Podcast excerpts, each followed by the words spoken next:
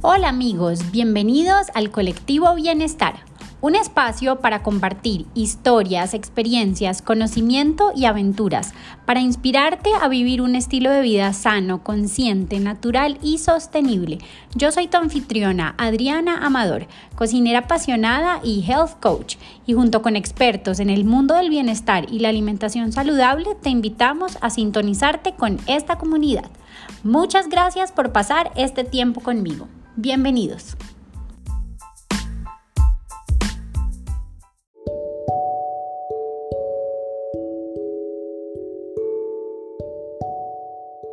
Mi invitada de hoy es Olga Lucía Gulati. Ella es psicóloga integrativa, coach de vida y salud, y su trabajo se enfoca en guiar a las personas a entender su salud física y mental en todas las dimensiones, con el propósito de que cada quien encuentre su soberanía y poder divino. Me encanta tener a personas como Olga Lucía en el podcast porque realmente de eso se trata, de buscar el bienestar holístico y de juntar todas las diferentes áreas de nuestra vida para llegar realmente a una sanación completa. Así que los dejo con esta conversación que tuvimos y en donde realmente aprendimos muchísimo de qué se necesita para empezar a tener una vida con mayor bienestar. Bienvenidos.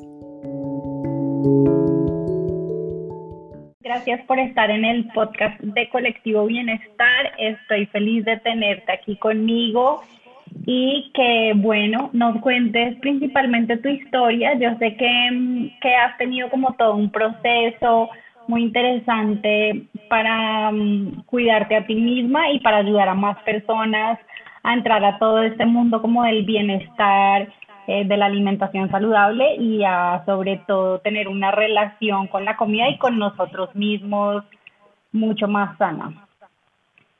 Hola Adriana, mil gracias a ti por haberme invitado. Yo me siento muy, muy honrada de verdad, em, pues que la gente considere eh, que todos estos son saberes nutritivos para compartir. Em, entonces, pues muchas gracias a ti y a todas las personas que nos escuchan eh, por estar acá, porque una cosa que yo siempre he dicho es que no hay, no tiene sentido compartir una historia si no hay una comunidad, una tribu que te está acogiendo para sostenerla. Entonces, mil gracias a todos los que nos escuchan por eso también. A ver, te cuento un poquito. Yo siempre digo que voy a tratar de hacer una historia súper larga, lo más corta posible. Mi esposo dice que yo hablo demasiado. pero digamos que mi camino a llegar al momento de vida y al trabajo que hago en el que estoy empieza, yo creo que desde que nací, nunca jamás tengo un recuerdo de haber considerado estudiar una cosa que no fuera o psicología o medicina. Desde súper chiquita siempre tuve eso muy claro y efectivamente así fue. Me formé como psicóloga la primera vez que fui a la universidad pero de alguna manera también me he dedicado mucho a estudiar, perdón, muchos tipos de medicinas eh, desde que estaba muy joven. Es muy loco porque esta es una cosa que yo siempre cuento mucho, pero desde chiquita, recuerdo desde tener 12 años, le pedí a una tía mía que me regalara un libro eh, para aprender cómo a cómo desintoxicar el hígado con plantas. a los 12 años. Siempre he tenido una fascinación por estos temas. Eh, y luego empieza a mezclarse ese interés con un camino de búsqueda personal. Eh, yo tuve un trastorno alimentario, una bulimia que duró 15 años. Eh, y estuvo asociada a muchas otras cosas. También pasé por episodios depresivos muy fuertes, estuve medicada con antidepresivos, también tenía ataques de pánico. en el proceso de... Del trastorno alimentario duró 15 años. Tuve episodios de cuando entraba en depresión hacer autolesiones. Em, entonces, digamos que fue un proceso muy intenso y eso me lleva a una, creo que no solo un interés profesional, sino también personal muy fuerte de querer entender a profundidad cómo funciona nuestra salud física y nuestra salud mental muy pronto en ese camino eh, empiezan que también ha sido como un tema que he tenido muy desde muy pequeñita, a, generarse una curiosidad por explorar eh, temas que iban un poco más allá de la ciencia o de las explicaciones em, comprobables de por qué somos como somos y por qué sufrimos como sufrimos o por qué nos podemos sanar. Entonces empieza también en ese camino a entrar una exploración personal primero, que hoy en día aplico en consulta, pero al comienzo fue puramente personal de de qué era el mundo espiritual fuera del contexto de lo religioso. Y empiezan a llegar a mi, a mi vida muchas personas, alguien de, que yo creo que no se salva de mención en ninguna entrevista, charla, conversación, video que yo haga, es mi médico. Eh, una persona que me acompañó mucho en este proceso, que se ha convertido en un gran maestro espiritual y acompañador de esto. Eh, entonces en ese camino, bueno, pues termino yendo a la universidad, me formó como psicóloga, después de eso em, decido hacer la formación como educadora en nutrición en una escuela en California que se llama el Bauman College y empiezo a integrar todas estas informaciones con mi búsqueda personal, de alguna manera también usándome como la rata de laboratorio para todas estas cosas. Eh, y después cuando salgo al mundo y empiezo a ejercer, eh, también se empiezan a dar pasos en donde, a pesar de ya tener integrado la multidimensionalidad, es decir, como esa visión holística e integrativa del ser humano, yo empiezo, creo que un poco intuitivamente, no era algo consciente, a practicarlo eh, en fases, es decir, cuando yo empecé a trabajar con personas al comienzo, a pesar de que mi primera formación fue como terapeuta, bueno, porque es que después de psicología hice una estudios en sistemas familiares. Eh, yo empiezo a trabajar más que todo desde el aspecto alimentación, que todavía soy una, em, ¿cómo se dice? Promoter, una persona que apoya, promueve mucho el tema de la alimentación es saludable. Pero empecé a ver en mi consulta que muchas personas, a pesar de cambiar muchos hábitos, todavía seguían sin encontrar respuestas. Eh, que fue un poco la razón que nos trajo aquí a conversar a las dos hoy, y era, em, ¿qué pasa si tú ya estás cambiando hábitos de alimentación, si tú ya estás moviéndote más, si estás empezando de repente incluso a meditar o a practicar algo de respiración o mindfulness, pero aún como que sientes que hay algo que no estás entendiendo de por qué no sanas o de por qué hay un estado psicológico, mental, energético que no evoluciona.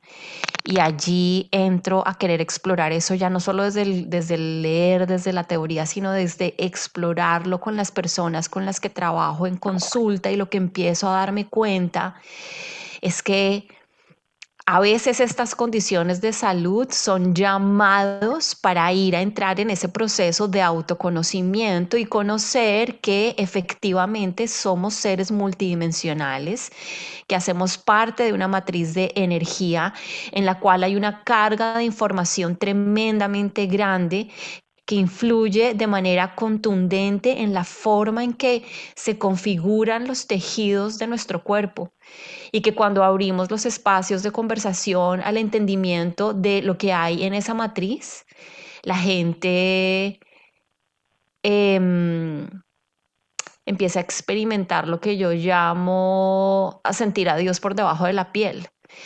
No es siempre fácil, muchas veces es doloroso, pero lo que siempre veo es que incluso antes de ver cambios en, la mejoría de la condición que la persona esté trabajando, eh, siempre, siempre el comentario es, esto ha valido totalmente la pena. Claro.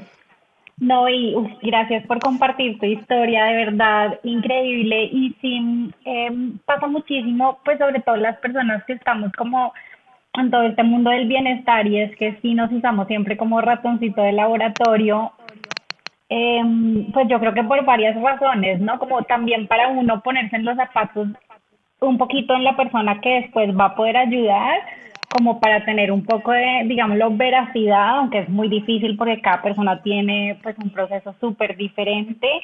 Em, y porque también nos damos cuenta que cuando entonces el cambio como que lo que más queremos es, uy, es que todo el mundo debería poder tener estas herramientas porque es que hagas lo que hagas y no estás en bienestar después, tocas fondo de alguna forma. Entonces es como, o pues digamos, el propósito también de este podcast y pues de lo que yo hago es como de poder compartir y que no sea solo cuando uno tenga, eh, digamos, como una situación que tú tuviste de bulimia o, o, algún desorden alimenticio o alguna condición de salud, un cáncer, una enfermedad, pues, digamos, eh, que, que pueda ser terminal, sino que empiece como desde la prevención y muchas veces...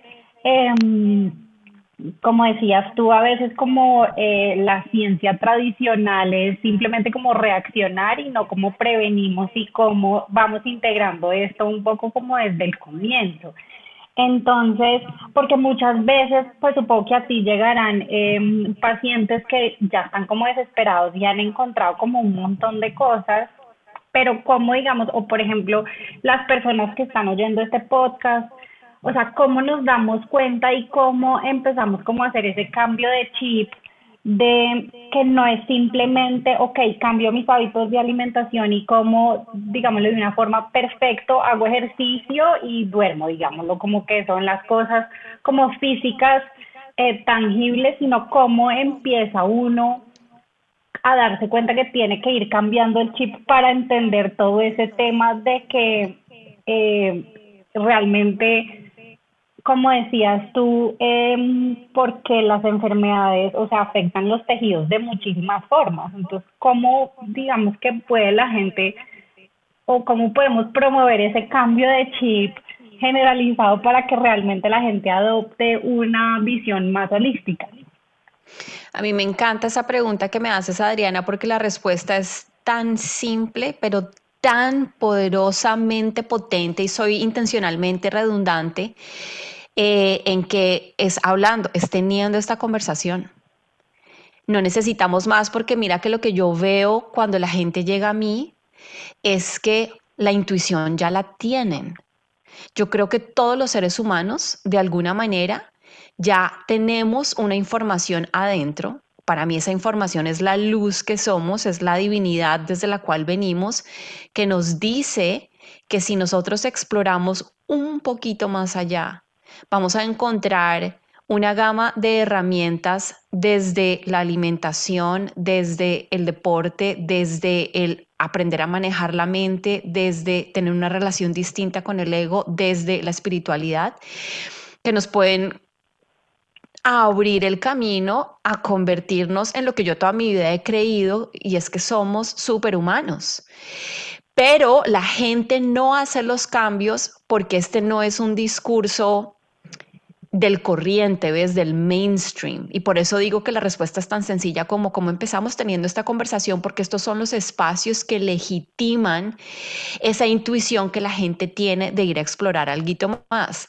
Pero en principio, no, no es algo que la gente priorice porque estamos educados para chequear casillas, ¿ves? Entonces, lo primero es que tienes que ir al colegio y lo segundo es que tienes que ir a la universidad, lo tercero es que tienes que tener un máster.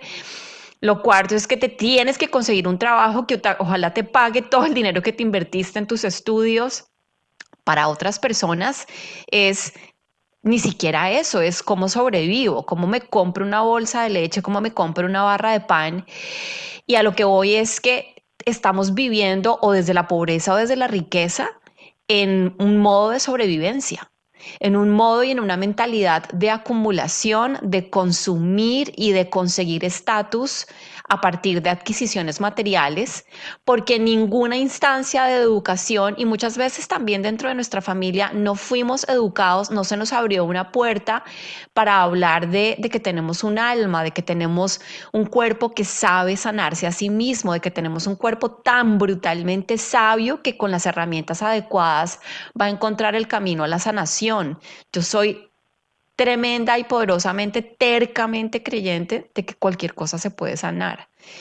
Entonces, yo creo que realmente la gente, como te digo, la semillita ya está y lo que la gente necesita es este espacio como el que tú brindas para, para escuchar estas conversaciones y terminar de hacer el clic. Sí, total, de, de eso se trata, pues qué bueno que, hay tantas personas que estamos como en este mundo tratando de ayudar a los demás.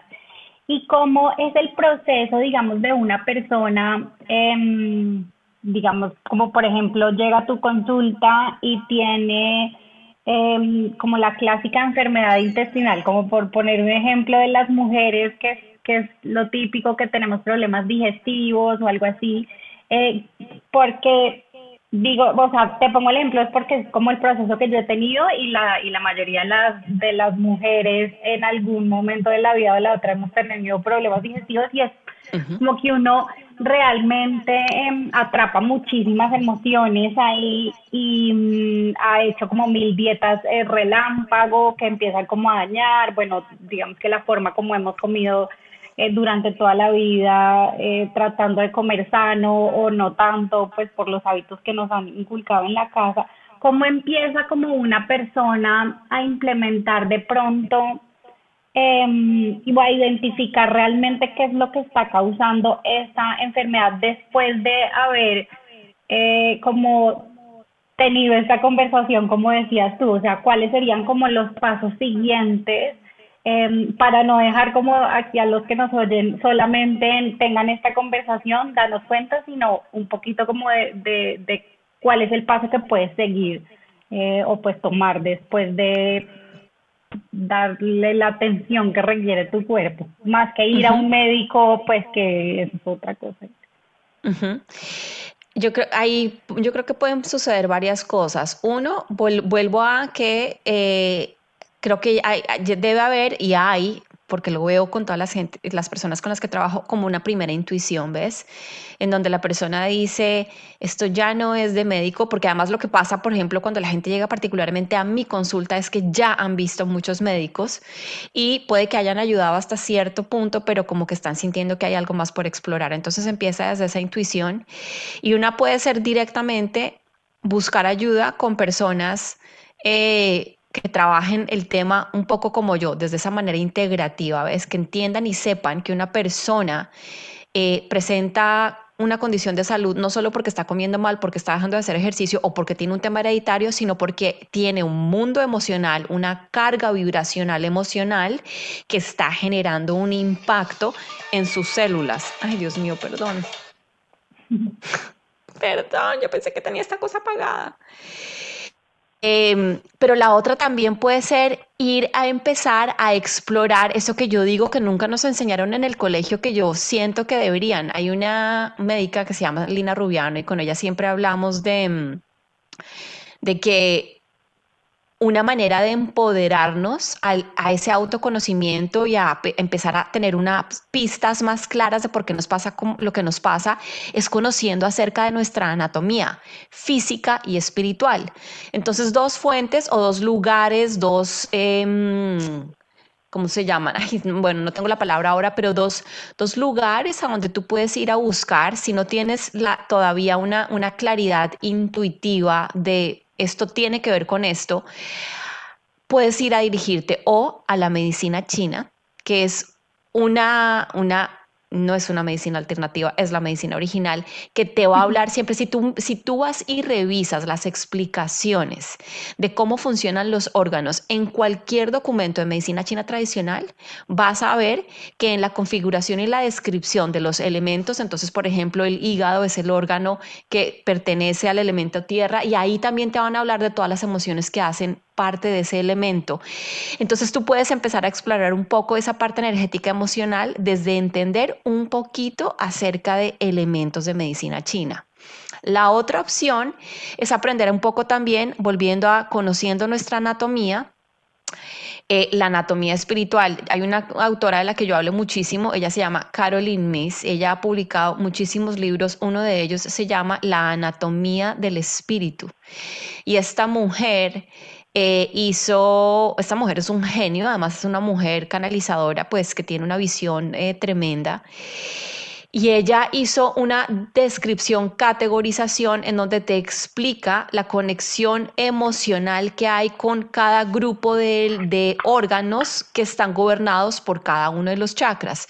Entonces, por, ejemplo, te va a decir que el segundo chakra está asociado a los órganos del aparato digestivo. Entonces, tu colon hace parte del segundo chakra, tu hígado hace parte del segundo chakra, todos los órganos que están ahí, el aparato reproductor hace parte del segundo chakra y entonces las emociones asociadas a ese centro de energía son todo lo que tiene que ver con lo sexual, lo reproductor, el manejo del poder, el manejo del dinero. Y cuando tú ya sabes eso, entonces puedes empezar a tener intuiciones de cuáles son las emociones asociadas a la condición de salud que te está afectando. Una que es muy, muy típica y muy común y está explicada muy similarmente tanto desde teoría de chakras como desde medicina china en el tema de los em, elementos es el estreñimiento. El estreñimiento tiene que ver, metafóricamente hablando, con eh, el, temor a soltar, la necesidad de controlar, eh, la necesidad de acaparar, así sean cosas viejas, por miedo a lo nuevo. Ahora, estas cosas siempre hay que ponerlas en contexto cada persona va a ser completamente diferente, pero estas son unas primeras pistas que te ayudan a irte por empezar ese momento de exploración. Claro, eh, ay, qué chévere que hablas de la doctora Lina. Eh, justo la semana pasada estaba en un curso de medicina china para sanar el útero con ella y entender cómo funciona y cómo un órgano además va afectando a los otros y cómo a medida que vamos sanando la emoción, em, va mejorando el funcionamiento del órgano y eh, pues que ella explicaba a veces también eh, al revés, ¿no? Entonces, cómo a medida que voy cambiando mi alimentación y apoyo el, el órgano, em, también puedo ir sanando la emoción que va detrás de, de pues de la condición que tenga y la medicina china es eh, de verdad una sabiduría ancestral impresionante.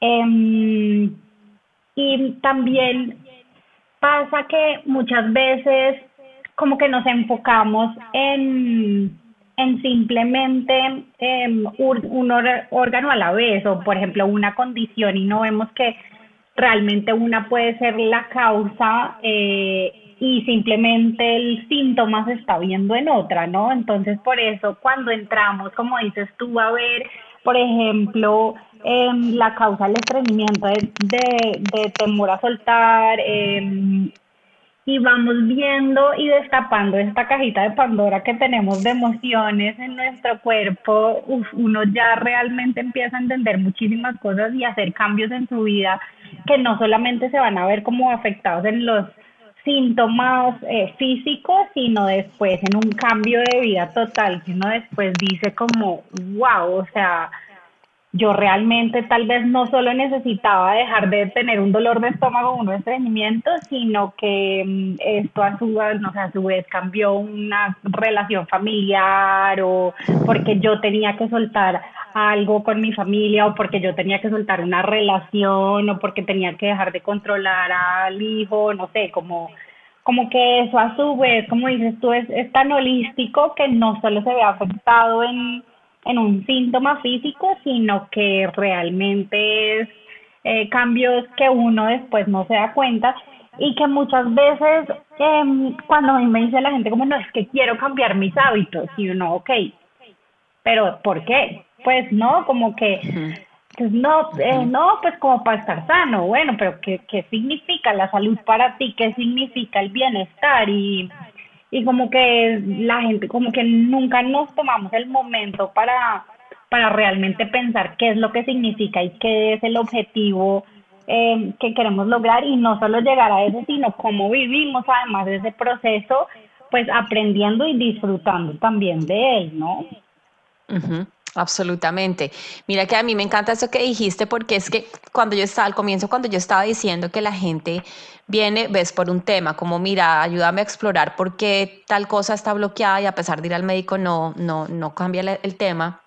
Yo decía que hay muchísima gente que incluso antes de empezar a ver mejoría en la condición de salud, ya siente que haber entrado a explorar ese aspecto emocional que potencialmente está ligado con eso fue suficiente por lo que tú acabas de decir y era y es que tener un malestar físico es una invitación no a sanar tu malestar físico, sino a sanar tu vida.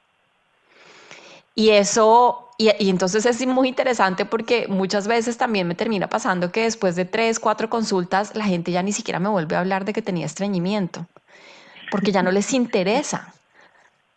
Y entonces es bellísimo ver también, y ahí es cuando uno ve el poder tan tremendo que tenemos nosotros desde la energía que influye el pensamiento, es que hay gente que, que yo, yo estoy convencida de que empieza a mejorarse porque dejó de, de, de pensar que estaba enferma, porque está pensando en otra cosa porque entendió que el cuerpo simplemente estaba tratando de llamarle la atención para decirle, bueno, que tú y yo necesitamos trabajar en esto. Y, y, la manera o la puerta de entrada fue eso, que además generalmente tienden a ser condiciones que nos molestan mucho, como esos talones de Aquiles, esas cosas, porque el alma sabe, el alma sabe que si te que si trata de llamarte la atención con un tema que no vas a parar bolas, pues no lo hace, pero si sabe que te desespera, no sé, no poder correr porque eres una persona que necesita el movimiento, pues entonces te va a hacer algo en las rodillas o en los tobillos y te va a decir, ven, quédate quieta, necesitamos hablar.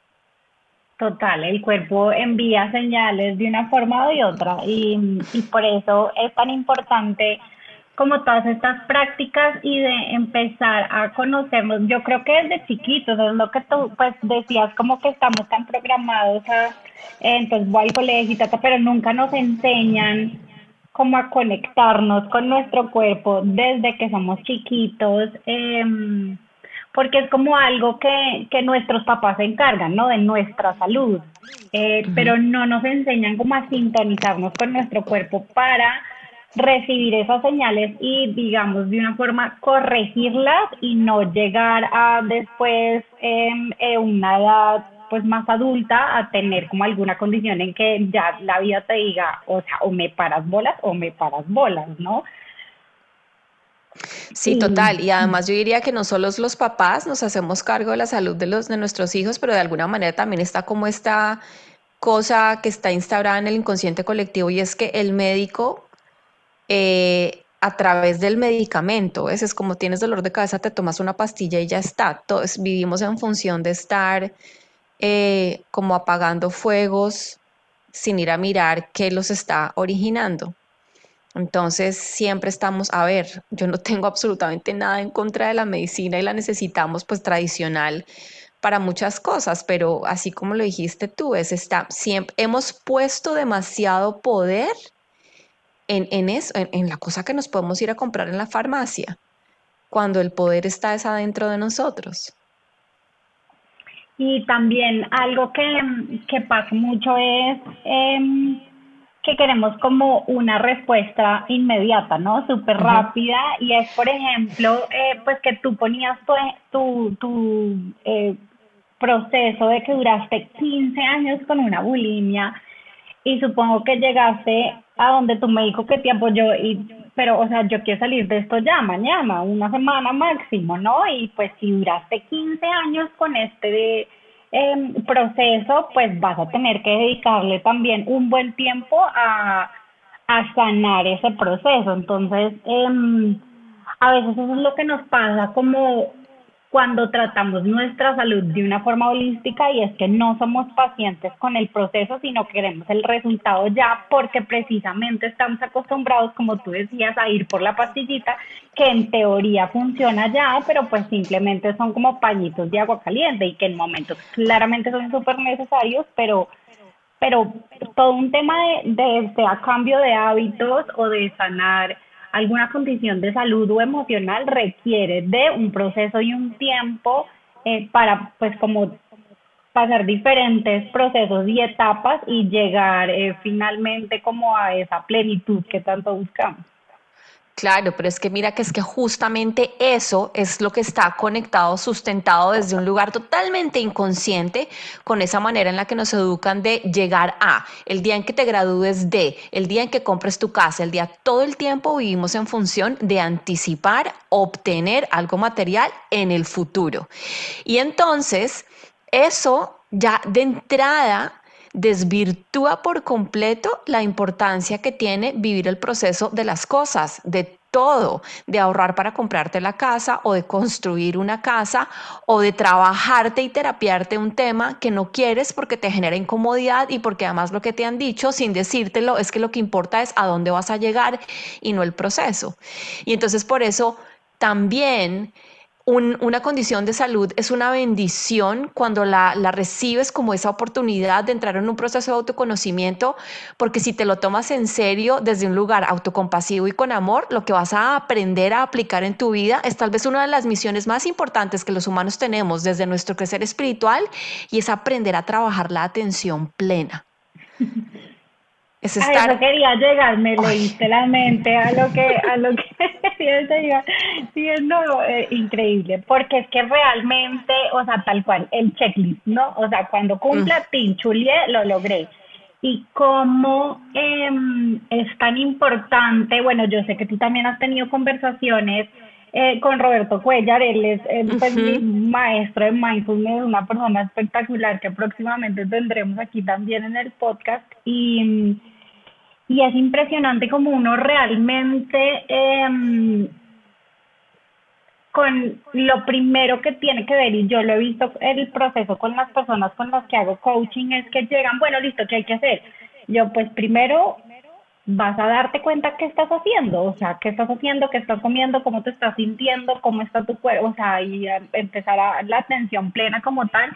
Y lo que tú mencionaste, la palabra compasión, porque es que nos damos durísimo y no entendemos em, y no, como que nos apoyamos en el proceso si vemos que en teoría no lo estamos haciendo bien y realmente lo que tenemos es que aprender y darnos cuenta de la emoción para ver qué hacemos con ella.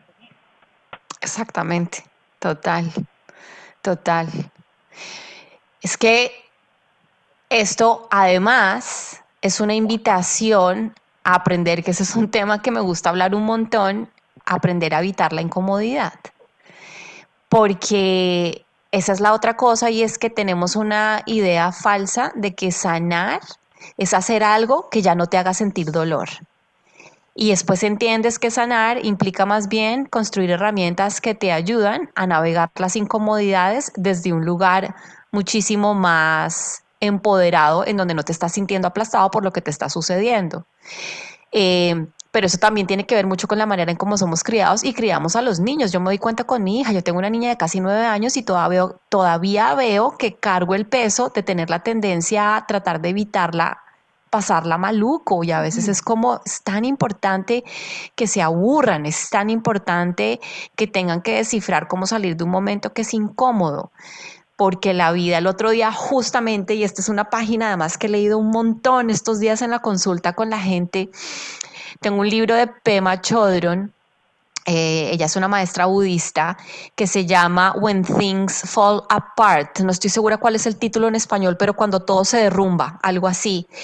Y ella dice que eh, aprender a aceptar que la vida es más o menos una incomodidad tras otra, es aprender a vivir porque creer o esperar que si meditas mucho, que si corres mucho y que si te comes muchas espinacas, todo te resuelva eh, la vida, es un poco entregarse a la muerte. Ella lo pone literalmente en esos términos, es morir porque la vida no es eso, porque si no estaríamos ya en otro plano y seríamos ángeles o arcángeles o cualquier otra cosa, pero no seres humanos.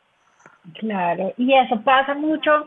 Yo ahora, eh, no sé por qué se me vino a la cabeza pensando, yo tengo, mis dos abuelas tienen 95 años, ¿no? Y, y uno como que ve y dice, o sea, si bien tienen 95 años, están lúcidas bien, pero, o sea, la idea de uno como llegar a ese proceso, como dices, esto es como no entregarse a la enfermedad o estar en una casa y no sino que llegar hasta el último día de nuestras vidas, ojalá siendo como capaces de enfrentar esa incomodidad y no simplemente entregarnos como y ya.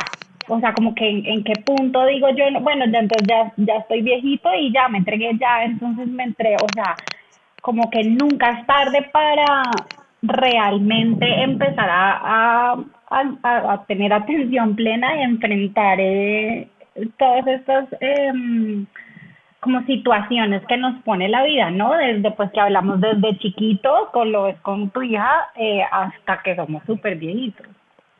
Total, y además porque es que mira que eso que estás diciendo, Adriana, implica que uno empieza entonces a entender ya de verdad, no desde la mente, sino desde el corazón, que uno en realidad es alma y que en últimas la edad del cuerpo físico en el sentido de ese aprendizaje no importa nada, porque no sabes cuántas veces más vas a vivir.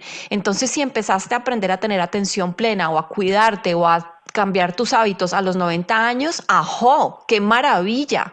Porque es que ahí en últimas, la que está queriendo experimentar ese momento de expansión a través de el cambiar tus hábitos porque vas a conocer un mundo nuevo acerca de quién eres y el potencial que tienes para sanar es tu alma, no es tu cuerpo de 90 años.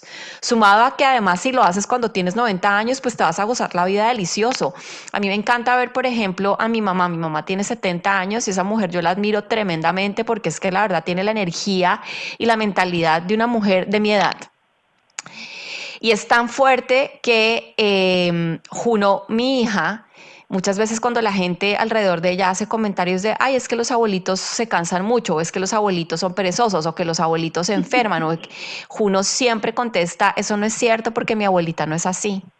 Mi abuelita camina y mi abuelita baila y mi abuelita, ¿ves? Porque, pero porque ha sido justamente un tema de, es, sí, de querer, de creer, de conectar con otras cosas. Entonces, sí, la edad no importa para nada. Tal cual, sí. A mí tengo un ejemplo parecido. Mi mamá también tiene casi 70 y, y, ella también es súper activa. Y una vez estábamos en el parque con mis sobrinos y ella empujando el columpio y le dice otro niño a, la, a mi sobrino, oye, eh, pero tu abuelita sí es fuerte, ¿no? Porque ella te columpia dura. y nos reíamos con ella y decía como que, y entonces le dice, ¿y acaso tu abuelita cómo es? Entonces, sí, total, o sea, todo está ahí, ella ha tenido tal cual un proceso de, de, de conocimiento y sanación propio desde que yo tengo uso de razón y yo creo que por eso fue que yo también me metí en todo este mundo de ver como el ejemplo de que ella siempre ha querido como tomar el control de su vida y y, sanar desde adentro y no simplemente pues entregarse a una enfermedad o a una condición de salud. Totalmente, yo creo, yo sí creo y en esto soy, digamos que terca en el sentido en que, a ver, todo el mundo tiene creencias distintas, pero para mí es a, a mis ojos es clarísima la distinción en cómo está físicamente una persona que está despierta espiritualmente a una que todavía no. No es que sea mejor que la otra porque todos los momentos son perfectos y necesitamos de todos los niveles de evolución en la Tierra para que tenga el sentido estar acá. Pero, uy, el cuerpo es distinto. El nivel de salud, de vitalidad eh, es distinto. Y eso conecta con una cosa que yo siempre he dicho y es, em, yo me acuerdo mucho cuando todavía estaba dictando talleres antes de, todo, antes de todas estas cuarentenas y demás, una cosa que yo siempre le he dicho a la gente es que tenemos una asociación absolutamente equivocada entre eh, estar enfermo y envejecer. Entonces lo que yo digo siempre es que una cosa que es normal es que claramente tu cuerpo se arrugue, pues porque sí, porque es que el tiempo pasa, igual que le pasa a una manzana. Si la dejas en tu, encima de una mesa por, dos meses, pues le va a pasar el tiempo. A nosotros también nos pasa el tiempo, pero no debería ser eh, envejecer o cumplir años, no debería ser sinónimo de enfermarse o de dejar de vivir. Total. Y me encanta algo que dijiste y es que em, a veces vemos como estos procesos de, de que yo estoy sano o no estoy sano y que lo vemos que yo soy mejor que tú porque estoy sano o yo soy peor que tú porque no y, y me encanta que digas esto porque a veces sí pasa mucho como en este mundo como del, del wellness y es yo soy mejor que tú porque soy más fito, soy más, o sea, nadie es mejor que simplemente estamos como en un proceso diferente, en una etapa de la vida diferente o, o como digo yo, estamos como en una, estoy vibrando en, en, en algo diferente a ti, entonces el proceso de todo el mundo es igual de válido y el momento en que tú despiertas y dices, ok, yo quiero eh, hacer un cambio y, y mejorar, pues buenísimo, pero no me hace mejor o peor persona eh, estar viviendo esta situación o esta otra. Absolutamente, mira, absolutamente y amo. Mil gracias por decir esto, Adriana, porque es que sí se está convirtiendo en un tema de estatus lo sano que eres. Y entonces, y ahí, ahí, mira que hay, entonces cito, por ejemplo, una mujer que también me gusta mucho y con ella también hicimos alguna vez un video para el canal, ella se llama Verónica Morera y ella usa un concepto que es salud egoica y es... Eh, para qué estás haciendo lo que estás haciendo, para poder, entonces antes era tener la casa o tener un, Mercedes-Benz o tener, yo qué sé, o decir que todos los meses te vas a Europa de viaje y ahora entonces el ego está cogiendo ese tema de lo fit que estoy, lo tonificado que estoy o los kilómetros que puedo correr al día. Y para mí, yo hago el trabajo que yo hago porque yo no necesariamente quiero que la gente esté en salud perfecta, pero yo creo que la gente, yo quiero que la gente pueda sentir la felicidad que se siente, que es una felicidad muy distinta a la euforia, cuando tú te has dado cuenta que adentro tienes un poder que si activas puedes transformar cosas sin estar dependiendo de cosas externas. Eso para mí, eso es lo que me inspira a mí a trabajar con las personas. Y eso para quien, cada quien se va a ver distinto. Eso puede implicar que una persona, por ejemplo, que tenga cáncer, siga teniendo el cáncer, pero que haya experimentado ese momento de expansión de la conciencia de decir, acabo de entender y de sentir que es ser un ser divino. Eso, eso es lo que a mí me motiva a hacer lo que yo hago y eso es lo que la gente en últimas agradece encontrar en este tipo de procesos de autoconocimiento. Claro, que muchas veces también se mejoran, pues sí, pero ese no es el objetivo. Sí, increíble, espectacular, me encanta em, lo que acabas de decir, porque sí, total, em, como em, que el poder, como empoderarnos a nosotros realmente y sabiendo que tenemos el control de cómo nos sentimos y no de eh, ok, listo, puedo seguir viviendo con este cáncer, pero cómo me siento yo, cómo estoy yo por dentro, es algo totalmente diferente a darle el control a algo más. Quiero hacerte, eh, bueno, no, antes de hacerte la última pregunta, no sé si quieras em, añadir algo o, o compartirnos algo más.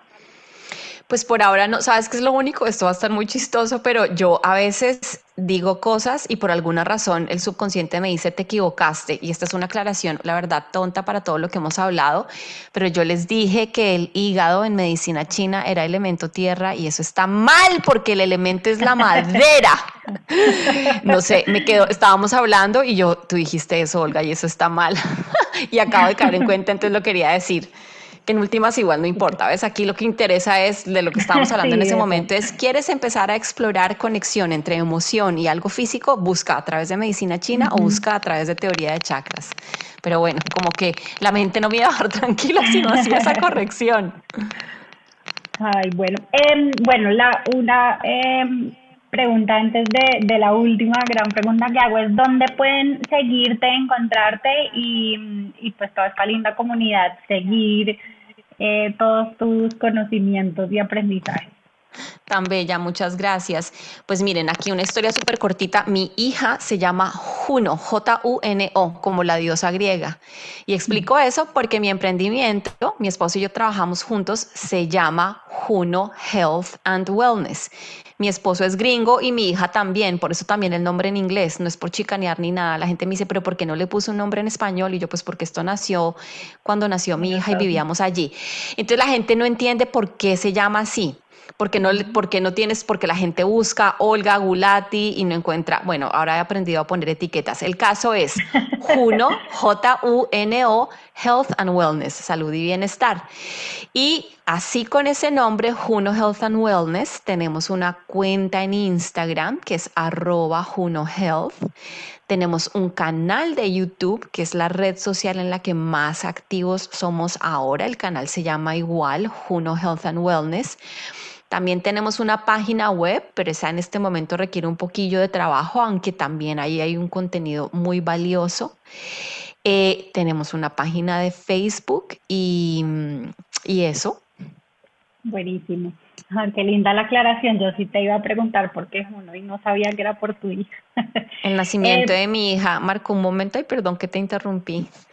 No, el, nacimiento de mi hija marcó un momento, tal vez el más claro y más fuerte en, en, salir de mi bulimia. Y cuando pensé en emprender, con mi esposo los dos dijimos, esto tiene que tener el nombre de esa niña, que fue la que vino a terminar de moverte el piso para, para salir adelante y por eso es que se llama así, nuestra... Mm, qué lindo. Mm. Y mm, bueno, relacionado con el nombre de Juno Health and Wellness, una pregunta que le hago a todos los invitados al final es en un, pues porque acá hemos hablado 40 minutos de lo que significa, pero en una frase corta, ¿qué significa para ti el bienestar?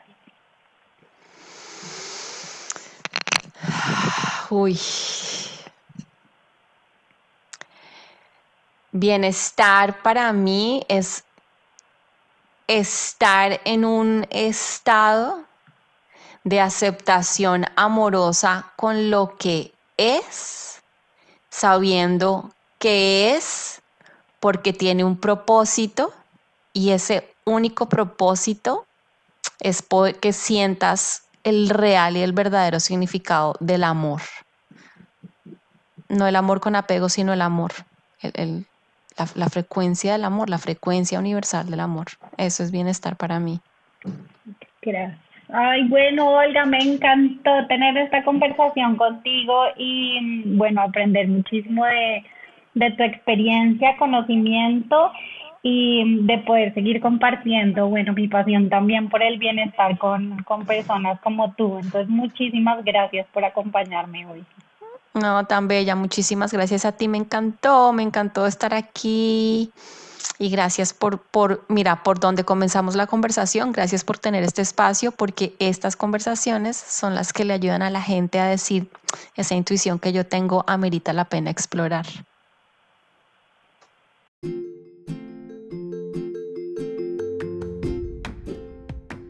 Querido colectivo, muchas gracias por acompañarme en esta conversación.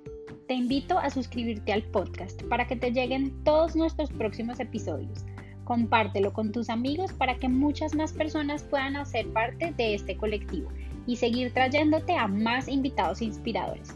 Sigamos la conversación en Instagram en arroba Adriana Amador raya el piso bienestar y en mi página web www.adrianamador.com. Hasta la próxima.